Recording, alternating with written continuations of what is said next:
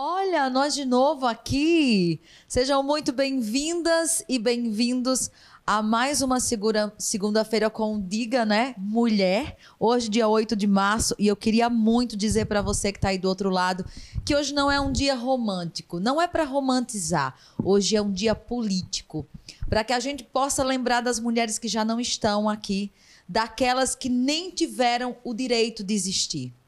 Lembrar também dos nossos direitos, da nossa igualdade principalmente do respeito. Nós já conseguimos muito, mas eu quero dizer para você que está aí do outro lado que ainda não é suficiente. Nós lutamos todos os dias para existir. As mulheres são mortas pelo fato de serem unicamente mulheres. Então, nós estamos aqui nessa segunda-feira para fazer mais um papo daqueles que eu dizia na segunda-feira passada. As nossas segundas-feiras não é para dar aquela lembrancinha, né? As mulheres que estarão aqui são aquelas que todos os dias fazem a diferença não só na sua vida, mas na vida de tantas outras mulheres. E elas são patoenses. Isso mesmo. São sertanejas, estão aqui na cidade de Patos, são paraibanas e continuam a fazer essa diferença. Já perceberam que o nosso papo de hoje com certeza será incrível. Está no ar o Diga Podcast. Aqui você pode conferir as nossas entrevistas sobre educação, empreendedorismo, cultura e muito mais. Todos os programas também estão disponíveis em vídeo no nosso canal do YouTube, o Diga TV. É só acessar e aproveitar. Todo o nosso conteúdo é gratuito.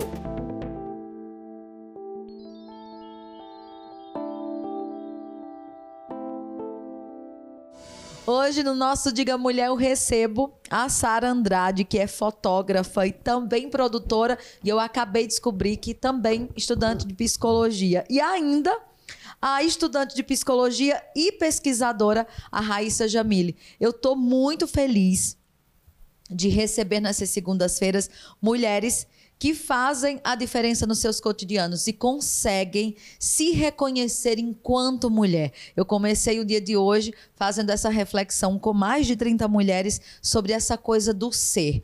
E nós lutamos exatamente por existir. Essa é a nossa principal bandeira de luta. Sara, seja muito bem-vinda ao nosso Diga Mulher. É, muito obrigada, é um prazer estar no programa. Raíssa, também fiquei muito feliz em trazer você aqui para que a gente fale desse mundo da pesquisa, de quanto a universidade consegue sim nos tocar sobre causas e fazer com que a gente trabalhe cada vez mais dentro desse processo. Uhum. Boa noite, Dilane, boa noite, Sara, boa noite a todos do estúdio. E boa noite a todo mundo que está em casa, principalmente um abração para todas as mulheres. Hoje se sintam muito abraçadas e esse dia é nosso, mas o resto do ano também, né? é, sim, a pesquisa assim, é muito importante e, e eu estou me sentindo muito realizada nesse, nesse, assim, nessa área da pesquisa. Principalmente pesquisando coisas tão importantes para a sociedade, né? Como racismo é, Algo necessário, é um, né? Muito necessário, muito necessário. Ô, Sara, quando começa a sua história com as causas, com o identificar-se com bandeiras de luta e incrementar isso na sua vida de forma cotidiana? É pele, né? Eu costumo dizer. É, cara, é um pouco complexo essa pergunta e essa resposta também, no, no sentido de que é, muito da minha reflexão de, de, de, de, ser mulher hoje veio do meu processo de fotografia, por exemplo. Né? Quando você, por exemplo, a gente sabe, a gente entende que a questão de ser mulher é uma questão que vai além de, de um corpo, de um tipo de corpo, por exemplo, né? Porque eu tenho vários problemas com o meu corpo, então, tipo, eu utilizo a fotografia como uma ferramenta para que eu me olhe com um pouco mais de carinho, por exemplo, para que eu me abrace nesses processos. Então, é, a fotografia nesse sentido me ajudou muito, muito, tipo nesse, nesse até mesmo nesse processo de, de, de identificação, né, de você de se reconhecer, de você é, até mesmo abraçar seu, suas qualidades, sua efeitos, personalidade, seu estilo, né? exatamente, né? tudo isso. Eu acredito e é tão importante a gente perceber é, o quanto nós nos encaminhamos na vida né, para vivenciar processos e fazer esse auto-reconhecimento. É, a fotografia traz isso. Hoje, por exemplo, trazendo para tudo que a gente enxerga nas redes, né? O próprio cinema, a Raíssa veio aqui para falar sobre isso também. É a pesquisa, né? O campo de pesquisa dela. Uhum. Nós identificamos que ainda estão postos na fotografia, no cinema como um todo, aqueles corpos que não representam todo né? Que são aquela, aquela busca pelo perfeito, aquela coisa da, da perna torneada, da cintura fina, do peito duro, né? Da, da pele muito branca, do cabelo, do cabelo liso e loiro, dos olhos azuis, a boca carnuda. E a gente sabe que esse não é o estereótipo de toda mulher. Né? Hum, há pesquisas, por exemplo, que dizem que 72% das mulheres não chegam nem a 10% desse corpo. Então, perceba o quanto nós não temos essa representatividade. A ONU Mulheres recentemente nos trouxe de presente uma pesquisa onde a publicidade não enxerga a mulher negra ainda. Uhum. Embora nós tenhamos esse poder de compra, né? Essa coisa de decidir e movimentar a indústria como um todo. Raíssa, quando começou esse seu processo de identificar-se enquanto mulher e trabalhar também em prol disso? Nossa, eu acho que a graduação, né, o curso de psicologia me acordou muito para isso. Porque, assim, eu sofri bullying na escola justamente por ser quem eu era, assim, e por gostar das coisas que eu gostava e ainda gosto, como coisas consideradas masculinas, como jogos, é, anime, é, o quê? É, filmes de super-herói, essas coisas. Então, eu sempre me senti muito mal comigo mesma, porque eu gostava daquelas coisas, só que o resto das meninas era o resto das meninas e eu era eu. Existia no meu mundo só, né? Isso. Então, assim, no curso de psicologia foi que eu fui me descobrindo e fui, eu fui começando a, a me gostar de mim mesmo. E o quanto a universidade, esse campo, né? É, eu costumo dizer, separa e também une, né? Sim. Porque, por exemplo, na condição de negra, eu vivo de todos os dias praticamente isso na universidade não foi diferente.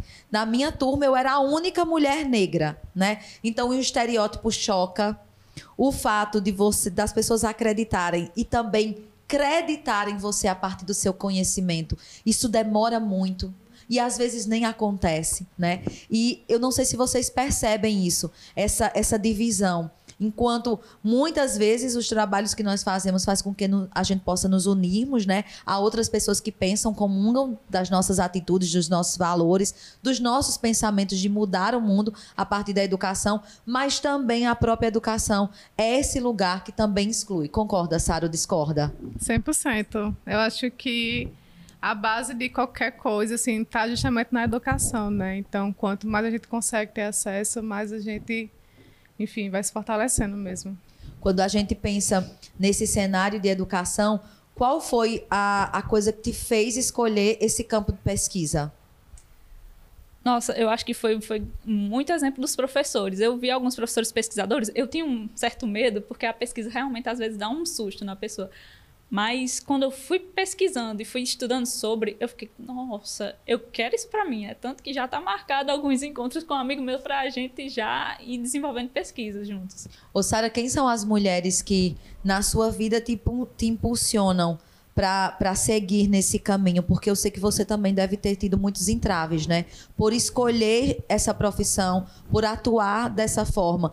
A fotografia, por exemplo, foi um espaço onde as mulheres demoraram né, a chegar lá, em serem é, tidas como profissionais de fato daquele, daquele desempenhar. Se a gente falar do cinema, por exemplo, enquanto produtora, isso aí o nicho fica ainda menor, o grupo também fica ainda mais afunilado, né? Com certeza. É, quando você falou sobre a questão de, de alguns estereótipos, é, femininos serem tratados no cinema, né, sempre com aquele, com aquele padrão todo bonitinho, a gente percebe que muitas vezes os sets desses filmes são compostos por quem? Por homens. E até hoje em dia, hoje, 2020 para 2021, é, é difícil você encontrar um set que seja 100% feminino. Até mesmo aqui na Paraíba. Eu falo isso porque é, eu não sou tão ativa no audiovisual paraibano, mas eu tenho um contato, trabalho com algumas pessoas. Já tive participações em alguns sets. E, tipo, por mais que às vezes a gente encontre uma representação significativa de mulheres dentro do set, ainda tem a gente percebe que a, a própria linguagem ela ainda tem um É cunho muito machista, muito masculino, uma visão muito masculina. Então, enfim, é um pouco disso também. Raíssa, quando você traz essa perspectiva de conversar com o cinema, né? E, e também trabalhar essa questão do racismo, do preconceito. O que a sua família pensa sobre isso? Nossa, eu tive apoio total do meu, principalmente do meu pai, da minha mãe e do meu irmão. Eu fui lendo a introdução do meu, do meu TCC para eles, eles ficaram lá, gostaram muito. Então eu recebo muito apoio, tanto da minha família como dos meus amigos. Meus amigos adoraram, e eles também gostam muito de cinema e estão sempre na luta também, então eu tive apoio assim incrível. E eu pergunto porque a gente sabe desse lugar de fala, né? Uhum. De, de estar, por exemplo, sentada aqui e querer pesquisar sobre o outro, né? Eu recentemente conversava com um amigo que também né, tem pesquisado sobre essa questão do preconceito e ele vai trabalhar diretamente com a publicidade. E a gente falava sobre isso. Ele é branco, né? Então, muitas vezes, isso choca as pessoas. Mas por que, que você é um cara branco, vai pesquisar sobre isso? Como se nós não fôssemos seres humanos e também não pudéssemos ser sensíveis. E entender que na condição de branco, receber, por exemplo, o que eu recebo de facilidades, né? É muito interessante que eu possa, inclusive, encampar deveria ser comum as pessoas se interessarem por essas causas. Antes de nós começarmos o nosso programa, a gente conversava sobre o fato das pessoas banalizarem, né, conversas como essas. Mas vocês ainda estão falando sobre isso? Por que, que vocês só falam nisso, né? Quando você decidiu usar a fotografia, a produção, estar no cinema, Quais a, a, sensação que os seus pais, o seu ciclo de amigos entendeu sobre isso? Porque escolher, por exemplo, estar nesse cenário, né? Muitas vezes a gente constrange os familiares porque sonham com coisas do nosso cotidiano de achar que você vai ser, ai, administradora, advogada, médica, enfermeira. São coisas que é do cotidiano e todo mundo sempre opta por isso, né? Acha que isso é o mais importante. É, total. Mas lá em casa eu sempre tive apoio dos meus pais, assim. Sempre, sempre. É, tanto que eu ficava encantada com a coisa da fotografia, de você conseguir fotometrar uma câmera, para mim já era massa. E meus pais começaram a incentivar isso. E aí, dentro disso, eu comecei a frequentar é, festivais de cinema. E aí, eles viram que seria para mim uma grande oportunidade. Aí também que eles viram como uma grande oportunidade, porque realmente se tornou um uma porta arregalada assim para mim, porque a partir de cada, a cada lugar, cada evento que eu ia, cada experiência que eu vinha tendo, tanto com a fotografia como com o cinema, me levava a, sempre aos lugares que eram sempre maiores, que sempre me davam outras oportunidades que aí, enfim. E aí hoje é, tenho apoio muito também dos meus amigos, dos meus pais, assim, mas acho que para mim, é, quando o apoio vem de casa, é, é bem essencial, assim. Não tenho dúvidas. Eu fico pensando sempre que essa condição do ser, ela precisa estar dentro de todas nós, né? Na condição de mulher, eu acredito que esse reconhecer-se é também pagar o preço de ser você mesma, né? Identificar que essa sua essa bandeira precisa ser primeiro sua, de ter o direito e a liberdade de ser quem você é, fazer as suas escolhas. Hoje eu fiquei bem impressionada com o um grupo de mulheres quando a gente falava sobre essa questão do corpo e muitas, né, diziam: "Ah, eu tenho uma vontade enorme de fazer uma tatuagem, mas eu não faço porque as pessoas elas ainda elas ainda falam muito mal sobre isso. Eu disse: "Se eu te dissesse que eu tenho 30 tatuagens?" E aí todo mundo ficou chocado, né? todo mundo ficou, ficou chocado, né? Sério? E aí é o preço que você paga por ser você mesmo, por ter esse cabelo, por acreditar no que a gente acredita, por entender que o corpo é meu e eu posso fazer dele o que eu quiser. E o que cabe às outras pessoas que estão ao nosso redor é simplesmente respeitar. Essa é a nossa bandeira principal, eu costumo dizer sempre. O direito de existir e de ser quem eu quiser ser. Eu acho que isso é o principal mote de todas as conversas. Eu já estou vendo minha produção dizer que o nosso primeiro bloco já acabou. Eu vou para o intervalo e quem vai sentar na minha cadeira no segundo bloco é o Gabriel Heitor. É ele que vai conversar com as meninas. A gente volta já. Esse podcast é um oferecimento de doutora Thaís e Micaele, Estética Avançada, a casa, loja de decoração. Você merece morar melhor. PV Multividros, especialista em molduras, espelhos e decoração. E água mineral Croatá, filtrada pela natureza. Boa noite, estamos de volta. Antes de tudo, gostaria de dizer que é um prazer estar ocupando a cadeira de Dilane Silva nesse programa e também entrevistando duas pessoas queridas para falar sobre algo que é minha área de trabalho, também área acadêmica de pesquisa, que é o audiovisual e mais especificamente falando de cinema. Boa noite, Sara. Boa noite, Raíssa. A gente já se encontrou agora no começo do programa, mas enfim, vou fazer a cerimônia padrão. E vamos dar início à entrevista, certo? E eu gostaria de citar um episódio que aconteceu no dia 22 de janeiro de 2020, no audiovisual brasileiro. O filme Minha Mãe é uma Peça 3 ocupou o, o ranking, o ranking de número 1 como maior bilheteria do país, ultrapassando o total de 140 milhões arrecadados em bilheteria. A questão é que dos 10 filmes brasileiros mais populares, esse é o único que foi dirigido por uma mulher, que é a Suzana Garcia. E aí eu gostaria de trazer outro dado, que é o seguinte: em 2018, apenas 19% dos filmes brasileiros é, registrados aqui no Brasil, né, que foram para salas de cinema, foram dirigidos por mulheres, sendo que 51% da população do país é formada por mulheres. E aí a minha pergunta vai para a Sara, e, e o que eu queria saber é o seguinte: o que é que te motiva a continuar produzindo nessa área? Em que as pessoas insistem tanto em esquecer que vocês existem, que vocês são tão subrepresentadas. Qual é a motivação para continuar trabalhando nesse espaço? É, eu acho que eu acho que nada, nada, literalmente nada mais forte do que a força interior que tem dentro da gente. Então, é, eu particularmente o que me faz ainda estar tá nesse, nesse meio de fotografia, de cinema, é, são as histórias que são contadas, tanto por, na, pelas câmeras como por trás delas. Assim. Então, esses encontros, essas trocas, para mim, é meio que a cerejinha do bolo para que a gente continue, porque o que não, o que é o que é a fotografia e o cinema sem história para contar. Então, quando você geralmente já teve várias, várias vezes de eu estar tá indo fazer alguma coisa e no meio, dessa, desse, desse caminho eu vou descobrir outra história que eu quero gravar essa história, eu quero fotografar essa história. Então, é, esse é um movimento que eu, que eu curto muito, assim, que eu acho que de alguma forma me mantém viva, assim, é que me que eu olho assim e faço, é para isso que eu tô aqui mesmo. Isso que você fala, inclusive, sobre contar histórias é o que a gente sempre conversa em off, né? Inclusive mandar um abraço aqui para Kendall, Kendall de Coremas, que ele menciona que quem faz audiovisual aqui no Brasil nunca tá sozinho, né? Você nunca tem não existe um lugar em que você não tem onde dormir, porque ele acaba conectando as pessoas e as histórias e isso é muito bacana. Raíssa, a sua pesquisa ela me lembra uma frase que eu vi uma vez da atriz Gina Davis, que fez Thelma Louise. E isso era, ela falando sobre representatividade. Ela dizia que se uma pessoa pode ver, ela pode ser. No sentido de olhar para a tela, se identificar e se motivar com aquilo, né? E aí, trazendo para o âmbito da sua pesquisa, que trata diretamente sobre o cinema negro e a relação com a subjetividade dos indivíduos, qual é essa relação? É claro que existem várias, mas qual é a principal relação entre se ver na tela e como as pessoas se sentem? Isso é altamente importante, né? O exemplo que eu trouxe aqui em off foi justamente as crianças.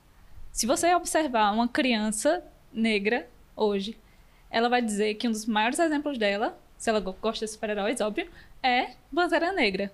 Se for uma menina que gosta de princesas, ou se for um menino que gosta de princesas, enfim, vai ser Tiana da, da Disney.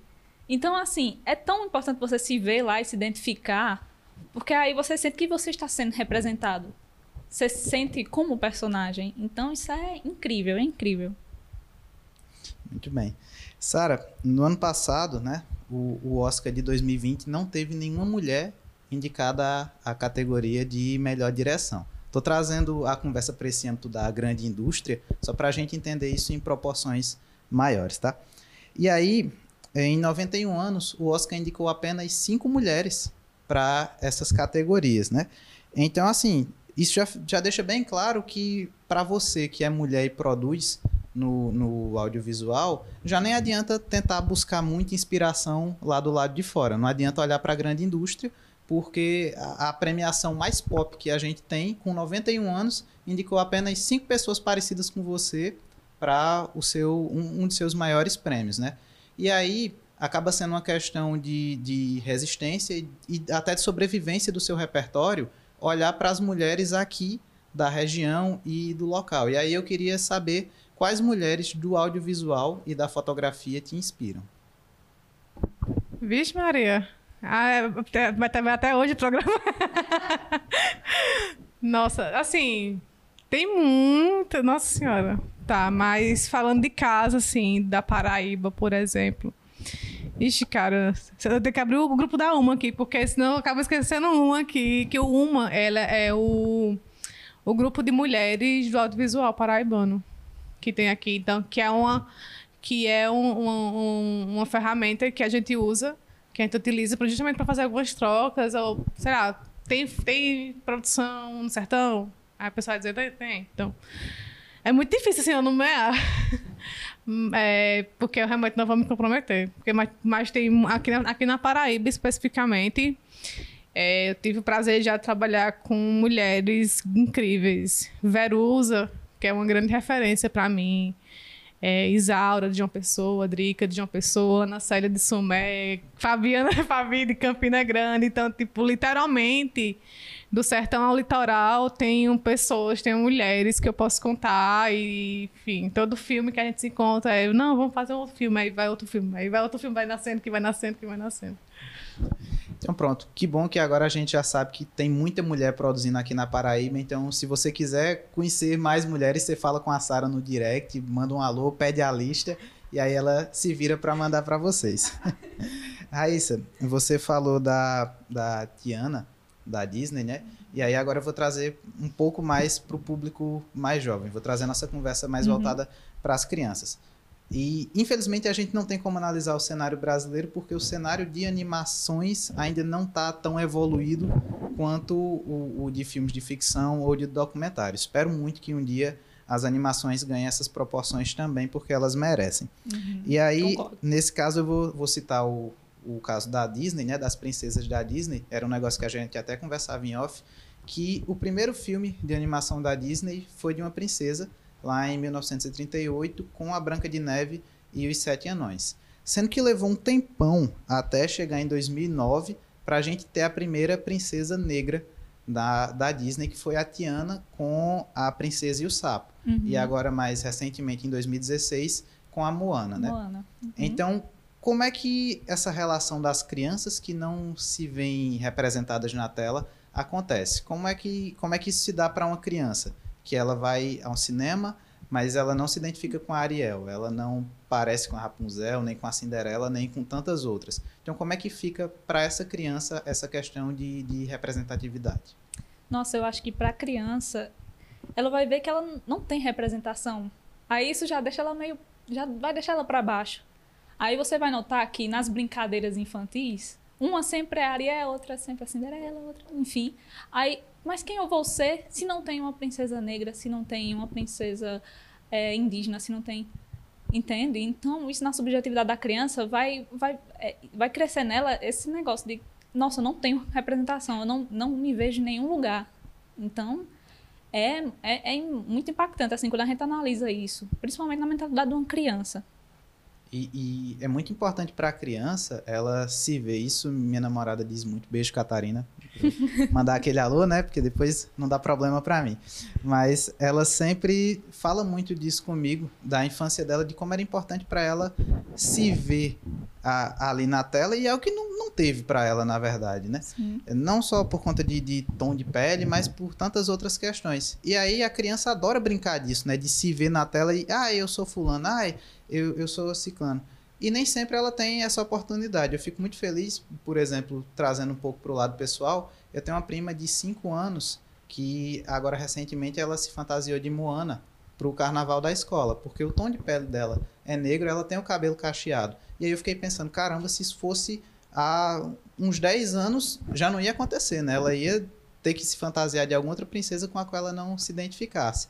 E aí, como é que foi essa relação para vocês? Com quais princesas vocês se identificaram ou não se identificaram na infância? Cara, assim, eu nunca, nunca tive uma relação de dizer, ai, sou princesa, tal, não sei o quê. Justamente porque eu, desde, assim, eu considero, na verdade, que desde pequena eu já tinha uma certa distorção da minha imagem. Porque eu era magra, era desengonçada, então já vinha o bullying da escola, que, enfim.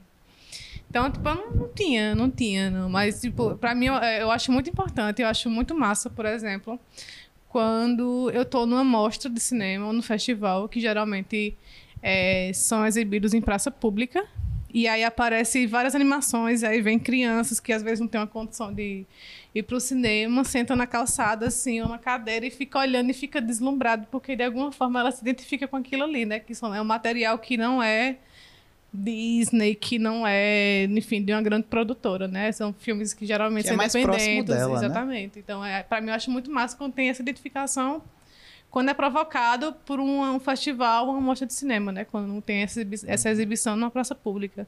Porque aí já, tipo, já teve várias, várias vezes eu estar no, no, no, evento, quando eu menos espero, tá uma criança, três crianças de rua sentadas olhando pra tela. Pra mim não tem coisa mais linda, mais incrível do que aquilo ali. Raíssa, e você? Zero identificação também com princesas na infância? Não, assim, eu gostava muito da Bela porque ela era totalmente reclusa da vila e ninguém da vila gostava dela. Brincadeira. Mas era aquela coisa, é, ela era muito estudiosa e tal, ficava, ah, eu gosto dessa daí. Mas outra que eu amava era Mulan. Simplesmente porque ela salvou a China. Ela foi lá e salvou a China, né? Eu amava ela, as duas. Mas eu fico muito feliz que hoje em dia esteja mais é, diverso a Moana, eu adoro a Moana. Meu Deus, eu adoro a Moana, né? Ela, aquela, ela com os cabelos cacheados e a cultura maori sendo representada no filme. Com o próprio The Rock dublando o mal. E eu fico muito feliz com essa representação. Eu fico muito mesmo, né? Sabendo que essas crianças de hoje vão crescer se sentindo representadas. É perfeito para mim. Gente, muito bom o papo com vocês duas. E aí, já para encerrar, porque eu acredito que o tempo esteja lá no finalzinho, a produção já está avisando aqui. Eu gostaria de, de saber de vocês duas, e aí tem que ser uma resposta bem breve, tá? 20 segundos para cada uma, valendo. Qual é o próximo passo? O que é que tem que acontecer a seguir para o audiovisual, é, a presença feminina no audiovisual progredir e para que o cinema negro represente mais pessoas na tela? É, é, os homens pararem de se juntar e deixar a mulher trabalhar, porque isso não acontece no audiovisual. Boa, tá dado o recado. Raíssa? Concordo com ela. E temos que incluir mais personagens, temos que incluir mais pessoas diversas. Temos que incluir negros, temos que incluir pessoas trans, temos que incluir pessoas LGBT, temos que incluir as pessoas nesses espaços. Então é isso, gente. Vou me despedindo aqui. Dilane Silva volta para o terceiro bloco. E muito obrigado a todos pela audiência. Espero aparecer mais vezes por aqui. Até mais. Tchau, tchau, gente. Esse podcast é um oferecimento de doutora Thaís Micaele, Estética Avançada, a casa, loja de decoração. Você merece morar melhor. PV Multividros, especialista em molduras, espelhos e decoração. E água mineral Croatá, filtrada pela natureza. Que delícia, né? Contar com essa participação incrível aqui. Eu quero muito agradecer a todo mundo que está presente aqui no nosso programa, né? Aí do outro lado, a Inclusive, a Catarina está lembrando para a gente algo sobre representatividade, né? E a Tiana que ficou conhecida, representada como um sapo. E isso traz uma, uma perspectiva do que nós, na verdade, muitas vezes queremos trazer para o outro. Eu percebo muito isso no cinema. A Sara estava trazendo a deixa de que o cinema é, chega na comunidade com uma perspectiva. E essas grandes produções, elas de fato não representam a nossa realidade. E a gente não consegue se enxergar. Sara, a gente poderia dizer, por exemplo, que essa é uma necessidade cada vez mais gritante do audiovisual, do cinema como um todo, das pesquisas, estarem mais próximo das comunidades e suas realidades? Sem sombra de dúvida que é como eu falei no, no bloco passado, né? A minha experiência com festivais e mostras de, mostras de cinema, elas geralmente acontecem em praças públicas, sempre nos interiores do estado, tanto, tanto aqui do Pernambuco como da Paraíba. E aí, para mim, tipo, era uma das cenas mais bonitas, assim, quando a gente tava tendo a exibição de um, de um material e aí chegava o pessoal que não, ou não tinha condição, um, pessoal mais pobre, ou o pessoal de rua mesmo, chegava sentado, sentava no chão, sentava em algum batente, e ali eles tinham acesso àquilo ali. De repente eles poderiam não entender o contexto, assim, entender o que é que, tá, o, que, o que é aquilo ali. Mas aquilo ali, de alguma forma, vai acender uma chama. Porque é assim que a gente chama quem trabalha com audiovisual, um amigo meu, que é tipo Sauron. Né? Não sei se você tá ouvindo, mas tipo, quem conhece Sauron, Sauron metaleiro, roqueiro, não sei o que, tá aí. Encantado, fascinado com audiovisual. Porque é um. É, assim, qualquer pessoa que tenha contato com audiovisual é, seja da menor a maior produção, ela vai se encantar com alguma coisa assim. Tipo, sempre tem um brilho, porque tem essa, essa troca de histórias, que, que acho que é o que traz muito forte no audiovisual. Ô, Raíssa, quando a gente fala desse, desse quesito pesquisa, né? O Brasil sofreu é muito com o governo atual pelos enormes cortes que foram feitos nesse incentivo da educação, nesse sentido da pesquisa da ciência em si. E aí você acredita também que falta um pouco é, dessa pesquisa da educação estar mais próximo também da comunidade, porque eu via a sociedade é, defender os cortes, né, por não entenderem o quanto as pesquisas, os estudos que são feitos são necessários para que leis, diretrizes, para que toda essa, essa coisa da política pública chegue de fato a intervir na realidade. E falta a, a educação, a pesquisa voltar para a comunidade, porque nós sabemos que nós saímos do campo da universidade, pesquisamos o meio e quando a gente tem esses dados, muitas vezes nós não voltamos lá para mostrar o que deve ser feito, né? Você acredita que tem faltado é, esse, esse contato, essa relação do campo da pesquisa com a comunidade, com o seio de pesquisa mesmo? Sim, com certeza. E, assim, infelizmente, com esse desgoverno, a gente vê mais pessoas ainda não acreditando na ciência. E isso, assim, é terrível, tanto para os pesquisadores, tanto para as pessoas que também é, acabam vivendo desinformadas. Então, eu acho que sim, a pesquisa tem que estar mais próxima da comunidade, para que também a gente é, vá plantando as sementinhas ali, para o pessoal também vir para o campo da pesquisa. Né? O que você espera com essa sua pesquisa? A quem você gostaria de, de sensibilizar? De, de, trazer uma reflexão mais apurada sobre essa realidade do cinema negro, da representatividade, de como a figura né, da negritude é abordada nesse campo do audiovisual. Nossa, eu sei que parece sonhar bem alto, mas eu adoraria ver essa influência nas pessoas que estão na produção de cinema. Tipo, nossa, eu preciso fazer um filme que seja mais incluso para que as pessoas se sintam representadas ali, porque isso é importante. Eu adoraria ver mais isso, né? Sara deve entender mais do que eu, mas ela, ela sabe mais do que eu que é, a representação é importante e eu também, como psicóloga, né, como futura psicóloga e pesquisadora, nós sabemos o quanto é importante. E eu aposto que as pessoas que se sentem é, não representadas também sabem o quão isso é importante, né? Porque é como a gente falou no outro bloco, no outro bloco. É, a gente fica para baixo quando a gente não se identifica, né? Na verdade, eu acredito que não só o Brasil, né, mas as pessoas que têm um pouco mais de conhecimento sobre essa coisa da representatividade e do se reconhecer no que é feito na publicidade, no cinema, na própria fotografia, a gente sente essa, esse dedinho assim de dizer, caraca, eu não estou me vendo ali, né? Isso não parece comigo. E assim, Sara, quando você dizia, né, o que eu quero na verdade que aconteça é que os homens eles entendam essa essa força que a mulher tem é de conseguir produzir, de conseguir pensar, de conseguir executar projetos tão ou quanto grandiosos os, que são lançados recentemente ou até mesmo há um tempo atrás, né? Nós saímos é, muito rápido nessa evolução do audiovisual e também dentro da perspectiva de pensar sobre representatividade dentro desses cenários, mas falta ainda essa presença feminina do lugar de fala dela, de dizer como quer ser vista, como quer que, que se fale nessa figura, como é que essa dor pode ser passada de mulher para mulher, porque eu acredito muito nisso nós já vencemos uma etapa que é de perceber e, e, e, não admitir mais que homens fiquem desse lado dizendo o que nós sentimos, como é que a gente precisa se comportar, onde é que nós devemos estar e como isso deve ser mostrado na publicidade, no cinema ou em qualquer outro lugar, né? Com certeza. É, é, quando eu falo assim que ah, você tem que dar mais espaço para gente, mas é no, no sentido assim que esses espaços eles já existem os nossos, né? Só que, às vezes, pelo fato, assim, da, de literalmente a gente ser mulher, é muito mais complicado.